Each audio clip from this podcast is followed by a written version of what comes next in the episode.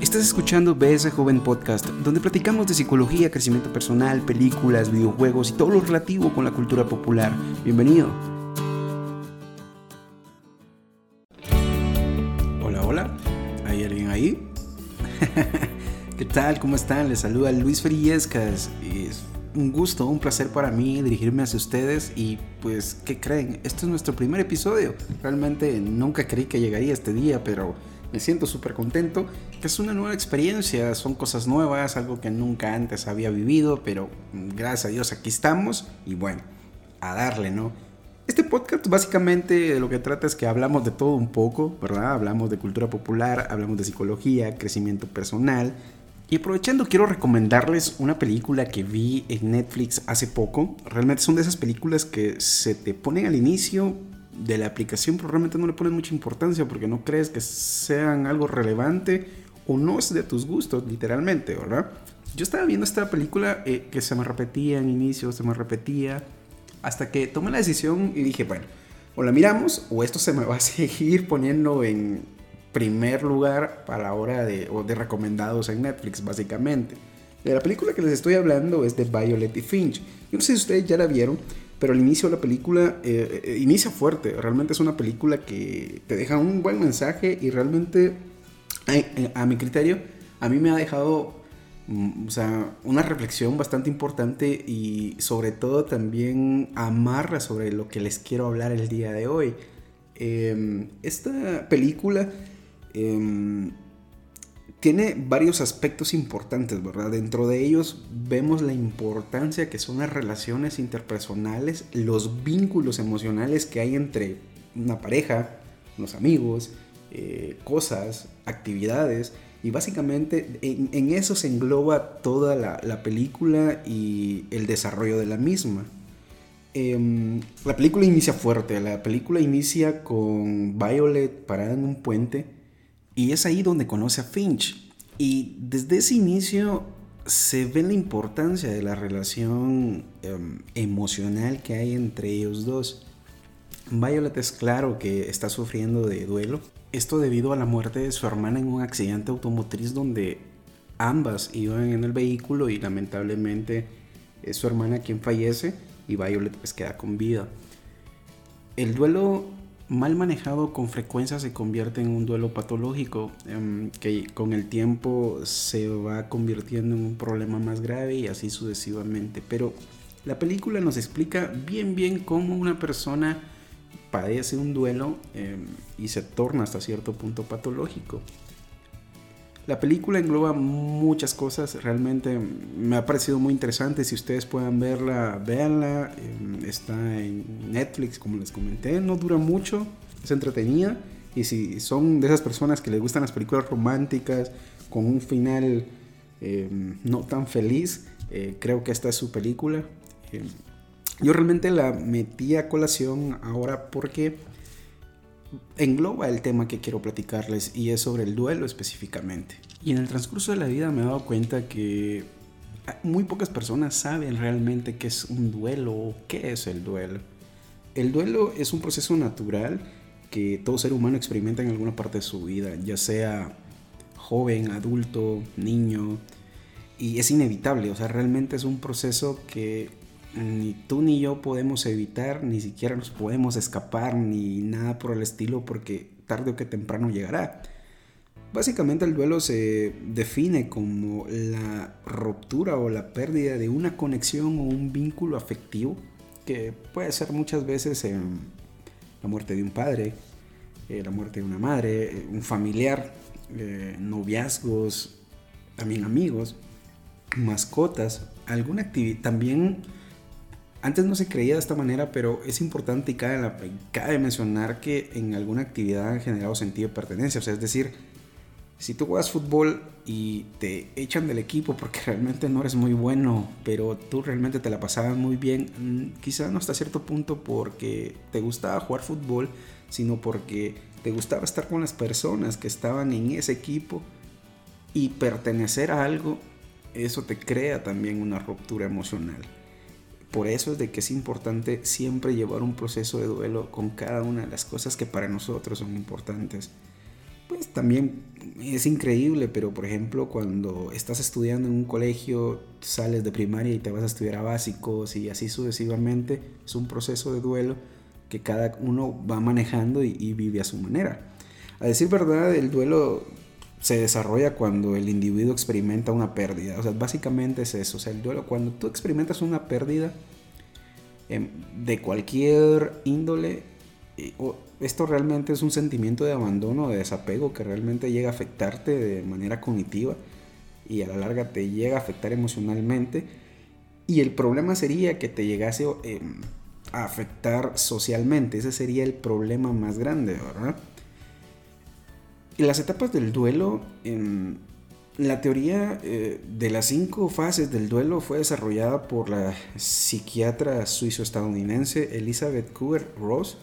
En su libro En la muerte y el morir presentó este modelo general de cinco etapas de duelo que explican cómo se sienten las personas en distintos momentos de su luto y cómo tienden a actuar en cada una de ellas. Siendo la negación la primera de estas cinco etapas, eh, sabemos decir que regularmente una persona que está en negación está en una etapa también de no aceptación de las cosas. Un ejemplo claro sería, por ejemplo, una chica que terminó con su novio, eh, entran pensamientos de decir, no, esto es solo por el momento, creo que podemos arreglar las cosas, solo estamos pasando por un bache. Eh, otra situación podría ser en la muerte de un ser querido. Eh, tener pensamientos como por ejemplo, no, no era él, eh, seguramente se confundieron, seguramente todo va a estar bien y no pasó nada y mi familiar aún sigue vivo. Otra de las situaciones es, por ejemplo, perder una beca universitaria, decir, no sé, todo va a estar bien, eh, creo que se confundieron de nombre, no soy yo, es alguien más.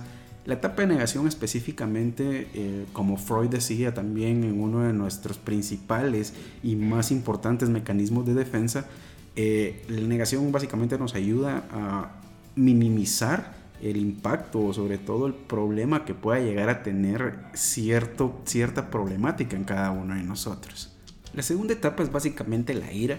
Eh, pues, bien se sabe que cuando uno pierde un ser querido o, pasa algo que nos hace sentir mal, sobre todo pérdida de ese vínculo emocional que podemos llegar a tener con alguien, el primer sentimiento que nos viene es el, el sentimiento de la ira, de enojo, de por qué yo, por qué a mí, por qué esto, y tratamos la manera de buscar culpables, por ejemplo, en la pérdida de un ser querido, quién fue, yo me voy a vengar, voy a hacer esto y lo otro, o por ejemplo cuando perdemos em, ese sentido de pertenencia o ese vínculo con un amigo porque X o Y razón, pues básicamente es eso, ¿no? El sentimiento de enojo, de ira es de lo más normal y es la segunda etapa de, este proceso de duelo. Básicamente las personas eh, tienden a estar enojadas por todo, tienden a rematar con todo el mundo y hasta cierto punto esto genera cierto distanciamiento social ante las demás personas y y ahí es donde empieza a ser un problema porque entre más distanciamiento exista entre la persona que está pasando un duelo y las personas de apoyo, puede generar cierto problema y puede generar también hasta cierto punto un duelo patológico. Eh, y más adelante veremos por qué digo esto, pero es importante que en cada una de las fases se viva como se tiene que vivir, por decirlo así, todas se tienen que sobrellevar, ya que una es complemento de la otra y básicamente si no se supera una, es casi imposible poder superar otra. La siguiente fase de este proceso específico sería el de la negociación. Básicamente en esta etapa nosotros como seres racionales siempre buscamos eh, entender el porqué de las cosas. Esto nos da seguridad, es una necesidad que tenemos, es básica, ¿verdad? Eh, un ejemplo claro sería la necesidad de pedir opiniones y, sobre todo una explicación, ¿verdad? del porqué de las cosas. Eh, también buscamos y entre nosotros mismos entramos y nos hacemos una, una, pregunta que es lógica en esta etapa y es, ¿qué hubiese pasado si? Esta pregunta es una pregunta muy común entre las personas que han perdido un ser querido o se ha perdido algo o en el duelo específicamente, ¿qué hubiese pasado? Regularmente nosotros nos empezamos a hacer ideas de hacer una reorganización de las cosas y hacernos ideas de algo nuevo y sobre todo de cómo hubiese sido el escenario si tan solo hubiésemos hecho ciertos cambios. Básicamente sobre esa primicia se, se basa esta, esta etapa. La siguiente etapa es una etapa muy importante de sobrellevar y es la etapa de la depresión. Esta se basa en una tristeza profunda y la sensación de vacío son características de esta fase. Cabe mencionar que el, el, nombre de esta etapa no se refiere al trastorno de depresión como tal, sino a un conjunto de emociones vinculadas a la tristeza que son naturales ante la pérdida del vínculo emocional que causa la muerte de un ser querido, la pérdida de una mascota, eh, la ruptura de un noviazgo, la separación de amistades. A eso se refiere la etapa de depresión. Regularmente eh, uno como ser humano tiende a confundir ciertos aspectos del trastorno de depresión con una tristeza. ¿ya? El trastorno de depresión es un trastorno exponencial, es un trastorno fuerte. En este caso pues solo es el sentimiento de tristeza, de vacío que pueda sentir la persona, mas no existe un extremo distanciamiento social. Ahora bien, era lo que les platicaba anteriormente. Si estas fases no se viven, no se llevan como debe de ser, tienden a convertirse en un duelo patológico. La siguiente etapa es la etapa de la aceptación. En esta etapa, pues, eh, es la última de, las, de, cada, de cada una de estos procesos y la etapa de aceptación básicamente es que el individuo acepta la pérdida, es aceptar que las personas que estaban ya no van a estar más. Eh, puede ser de que mm, más adelante, se puede, por ejemplo, en una ruptura de noviazgo, eh, entender que realmente se acabó el noviazgo. En la muerte de un ser querido, entender que ese ser querido pues ya falleció, ya no va a estar más con nosotros. En el tema de una mascota, de igual manera. En el tema también podría ser em, un hobby como lo es jugar fútbol, un equipo y lo echaron del equipo a la persona. También entender que pues la vida sigue y, y, pues ni modo, o sea, así son las cosas. Básicamente es la etapa de aceptación, el saber y entender que la vida sigue y que es un, un círculo, ¿verdad? Que hay que ir cerrando cada vez en la vida y pues básicamente es el aceptar. ¿Cuándo se vuelve problema un duelo? El duelo básicamente eh, se complica y lleva eh, a un duelo patológico cuando eh, una persona se queda totalmente paralizada, o sea, es decir, no avanza en cada una de las etapas, se aleja demasiado de sus contactos o de sus amigos, pierde también hasta cierto punto sentido con la realidad. A eso se refiere básicamente cuando un duelo se convierte en un duelo patológico. Y yo quiero decirte lo siguiente, después de haberte explicado todo esto, quiero decirte lo siguiente. Yo no sé si tú hoy por hoy, ah, no sé, perdiste a un ser querido, eh, a tu mascota o, o acabas de romper con tu novio. Debemos entender que todo es un proceso, ¿verdad? Y cada proceso debe llevarse al pie de la letra para poder salir adelante. El superar un duelo no quiere decir olvidar. Con esto quiero dejar claro que con esto no, no quiero dar a entender de que cuando tú superas un duelo, olvidas para siempre a ese ser querido que falleció, a ese ser querido que ya no está contigo, sino simple y sencillamente es aprender a vivir con ese dolor. O sea, es decir, eh, si yo sé que todos más de alguna vez han tenido una pérdida, han perdido a un ser querido, han eh, llorado a alguien y quienes ya han superado ese duelo y me entenderán cuando digo que no es olvidar porque el pensamiento o el recuerdo de esa persona siempre está pero ya no te afecta socialmente como antes. es decir, te duele que haya partido, es triste que ya no esté, pero puedes vivir con ello y salir adelante y ser em, socialmente productivo, por decirlo así. Ahora, cuando una persona tiene un duelo y no sale de ese duelo cinco años y no lo olvidar y realmente le afecta, em, ahí ya son otras palabras. Y yo quiero hoy hacer una reflexión con todo lo que les he platicado ¿Y por qué tomé la decisión de hablar sobre el duelo? Básicamente el perder a un ser querido no es fácil, em, perder algo que queremos no es un proceso sencillo. Regularmente la gente piensa que eh, un duelo sencillo, un duelo complicado, eh, un duelo es un duelo, siempre va a existir, siempre lo vas a tener, independientemente de donde tú seas, independientemente de la relación que tengas con la persona que fallece o se va o, hay esa ruptura, siempre lo vas a tener. Yo quiero decirte que vale la pena eh, vivir sobre todo cuando entiendes y logras captar de que todo es un círculo, todo es un proceso. Debes entender que el perder a una persona no es el fin del mundo, es doloroso, es complicado, es triste, pero hoy por hoy quiero decirte que sí se puede sobrellevar.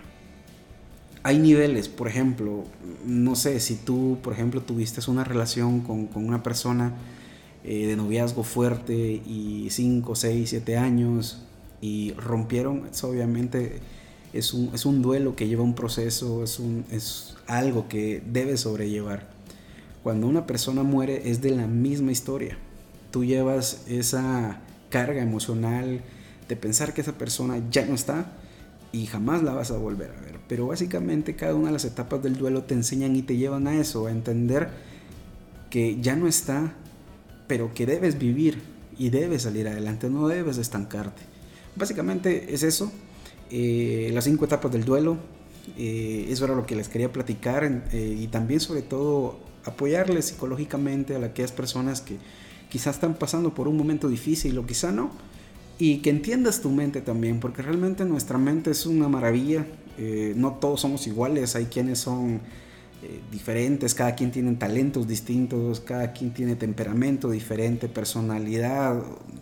Es un mundo y un cúmulo de, situaciones que nos hacen diferente a los demás, que no siempre podemos eh, saber cómo se van manejando estas situaciones.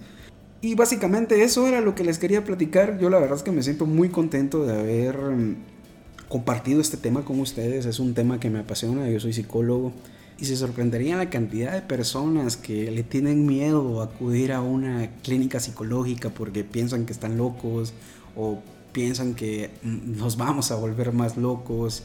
Y, muchas veces las personas tienden a creer que ir a, a, una clínica también es una pérdida de tiempo pérdida de dinero, pero realmente no es así. Yo creo que todos necesitamos ayuda, todos necesitamos alguien que también nos ayude a, a ver la perspectiva perdón, de ver de otra perspectiva en nuestra vida. Eh, nosotros estamos en ella y regularmente solo tenemos una, una, panorámica de lo que es nuestra vida. Siempre es bueno tener otra perspectiva de nosotros mismos para saber cómo actuar ante la vida. Y nada, pues agradezco tu tiempo, agradezco que te hayas tomado la libertad de escuchar este podcast. La verdad que para mí es un orgullo, es una bendición que puedas escucharlo. Y si de algo fue de ayuda, si a ti te, te gustó este podcast, yo te invitaría a que lo, no sé, que lo compartas con, en tus redes sociales, compártelo con tus amigos, para que pues, más gente pueda ser beneficiada y pues a mí me impulse a seguir haciendo esto que me apasiona también. Te agradezco mucho, mi nombre es Luis Feriescas y esto es BS Joven Podcast.